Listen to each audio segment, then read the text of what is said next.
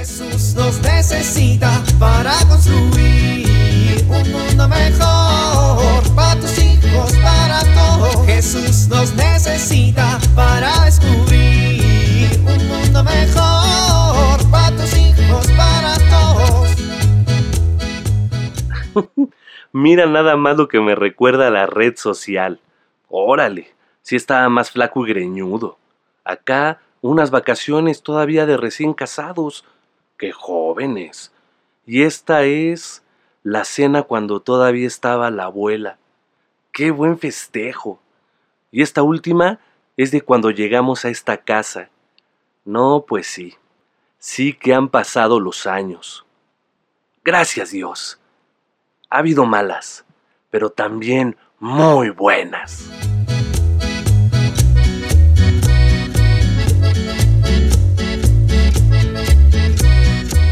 Ay, vecina. ¿Qué pasó, vecina? ¿Te pasó algo? No, no, no, le pasó algo a tus hijos. Ay, no, vecina, todavía no. ¿Cómo que todavía no? Pues, ¿qué pasa? No pasa nada, vecina. Es que, fíjate nomás, me senté 15 minutos a ver las noticias. No más eso. 15 minutos. Y ay, no. Violencia por todos lados, gente desaparecida, robos, asaltos, políticos que mienten, enfermedades. Ay, vecina, yo de plano ya no sé qué hacemos vivos, vecina, de veras. Ay, vecina, pues, ¿qué le digo? Pues nada, no se puede hacer ahora sin nada. Aguantarse. ¿Qué se le va a hacer? Vivir con el Jesús en la boca todos los días. Bueno, vecina, pero como usted dice, hay que abandonarse en las manos de Dios, pedirle mucho a Jesús que nos acompañe y nos proteja. Ay, vecina, pobre de Jesús, imagínese. Él no sabe lo que es vivir en una situación como la nuestra, vecina.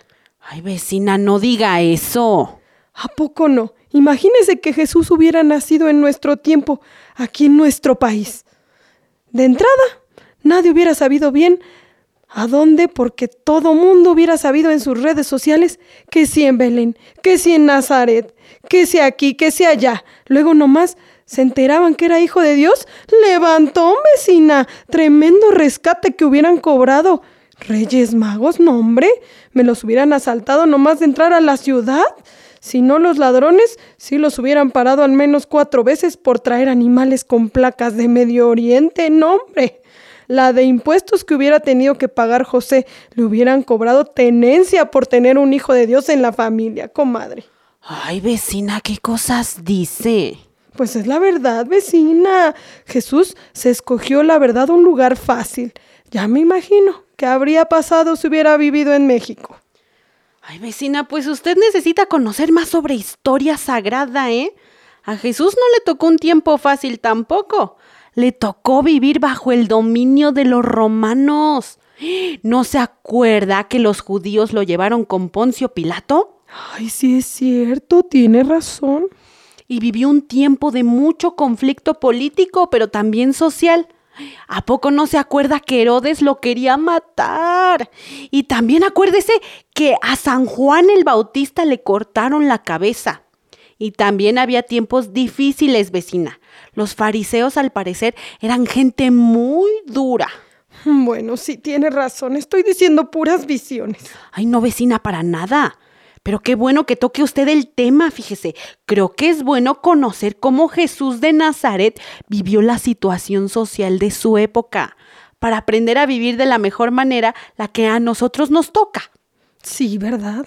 Sí, creo que es muy importante, por ejemplo, preguntarnos qué sabemos respecto a cómo era la convivencia y la situación social en, en tiempos de Jesús.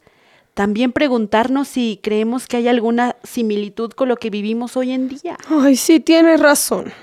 Mirar y hacer conciencia sobre la forma como Jesús trataba a los demás, a los ricos, a los pobres, a los del gobierno, a los que tenían pecados privados, a los que tenían pecados públicos.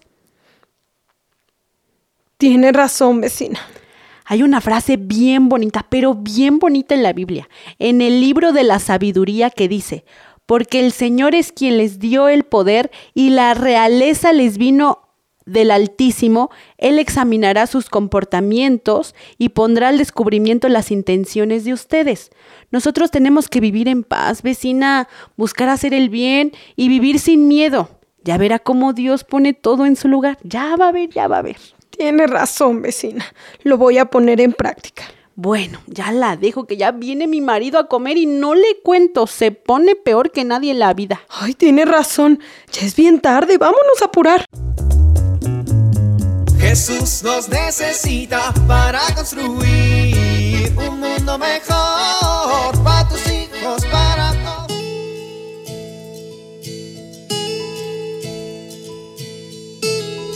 Ven a lavar los dientes. Ya apaga la televisión. Es la hora de irse a dormir. Pero ¿qué pasa? Todas las noches vivimos esto. Los niños corren por todos lados. Papás cansados. ¿Qué podemos hacer? Es importante avisar al niño 10 minutos antes de la hora en que tiene que irse a la cama, que ya casi tendrá que acostarse. Procura respetar este horario todos los días. Durante estos minutos es necesario hacer actividades más tranquilas, como por ejemplo leer un cuento o abrazarlos un rato, y quitarles todos los dispositivos electrónicos. Llegada la hora en que el niño tenga que meterse a la cama, conviene practicar un ritual, como por ejemplo darle un peluche para que lo abrace, pasarle su cobija favorita, darle un beso y apagar la luz. Es importante que seas constante para formar buenos hábitos del sueño. Soy Pilar Velasco.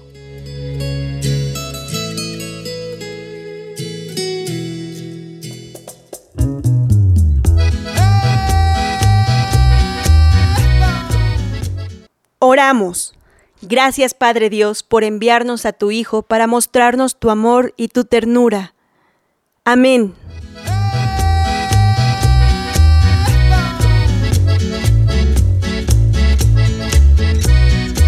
Jesús nos necesita para construir.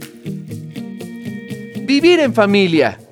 En familia, procuremos leer el Evangelio de Mateo y descubrir un poco más de la vida en tiempos de Jesús. Pidamos por nuestros gobernantes, para que sepan guiar a su pueblo y velar por el bienestar de sus gobernados.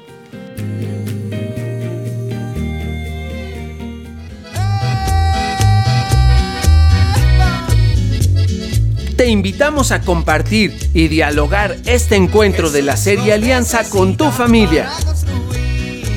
RCP es un programa de PPC México al servicio de las comunidades parroquiales.